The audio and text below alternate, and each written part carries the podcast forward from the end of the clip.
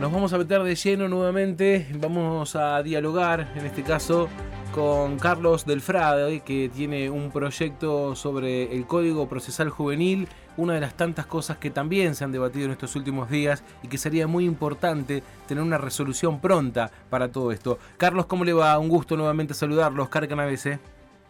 Hola Oscar, buen día, gracias por llamar. No, por favor. Eh, ¿Qué tan difícil es eh, lograr un acuerdo con este Código Procesal Juvenil?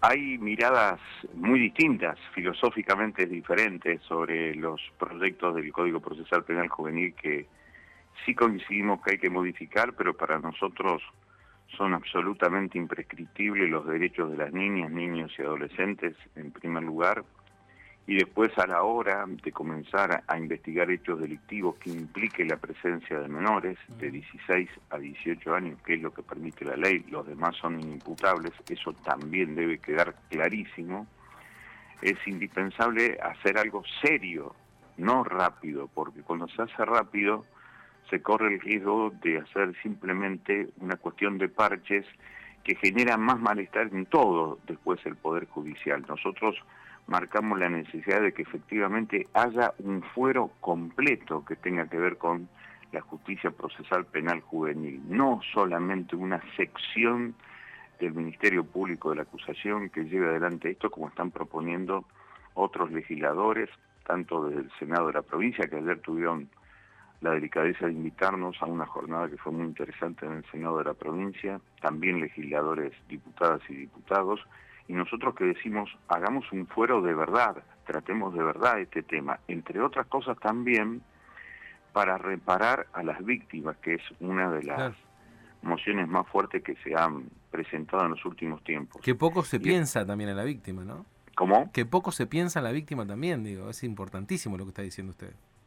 Sí, a mí me parece que es fundamental y además que haya recursos, porque lo que ayer yo escuchaba, que se quería avanzar mucho, en cómo llevarlo adelante, pero era sacar tal cosa de tal lugar, no para transformar la realidad, sino en todo caso para readecuarla. Y como es un tema tan grave, tan profundo, tan delicado, a mí me parece que hay que tener la seriedad en la misma dimensión de la gravedad de lo que estamos tratando. Por eso, incluso hemos charlado con el senador Enrico sobre esa necesidad. Para nosotros tiene que haber una especificidad bien marcada, tiene que haber un fuero pleno de justicia penal procesal juvenil.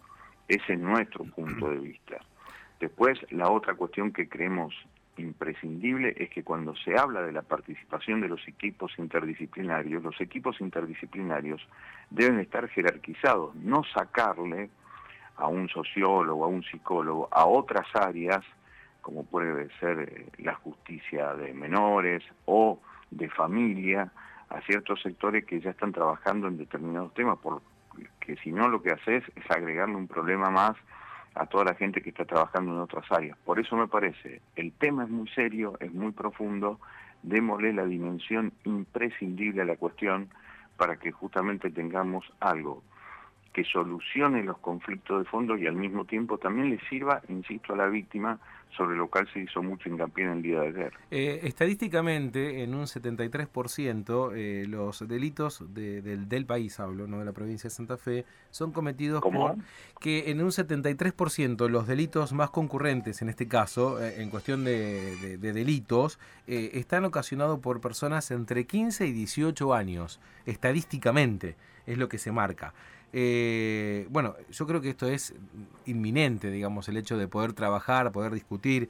Eh, ¿Tuviste la posibilidad y, le saliste a, al cruce el otro día a Martínez también por vincular a los niños y a los adolescentes por ser responsables de la inseguridad en la provincia?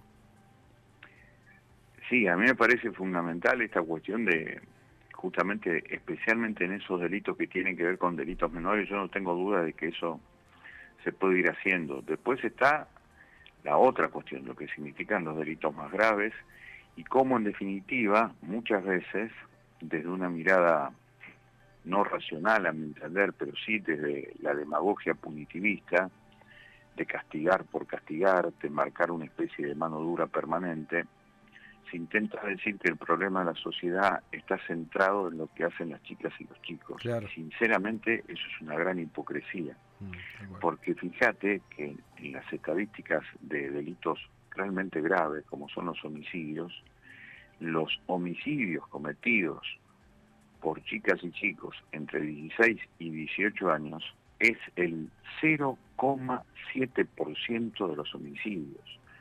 Y esa cifra nos está diciendo que más del 99% de los homicidios es cometido por gente adulta y sobre eso es fundamental empezar a pensar que las cuestiones de mayor preocupación en nuestra sociedad justamente no son obras de menores, sino es obra de mayores. Y sobre eso es imprescindible también por lo menos decir, pensar, tratar de pensar colectivamente en algo que realmente no sea hipócrita, porque no sea cosa que por posar de ser alguien que lleva adelante la voz cantante de un reclamo, muchas veces legítimo, de lo que significa el castigo a quien comete un delito, nos equivoquemos de sector etario, de sector social, lo cual nos haría una sociedad cada vez más feroz y menos humana. Carlos, el abrazo grande, gracias por su, por su testimonio. Me parece muy importante que este tipo de cosas se puedan contar, así que bueno, lo vamos a invitar a seguir estando presente para todos los medios aquí en el sur de Santa Fe. Abrazo grande desde aquí. Gracias, gracias a ustedes por la amabilidad, hasta cualquier momento. Hasta cualquier momento.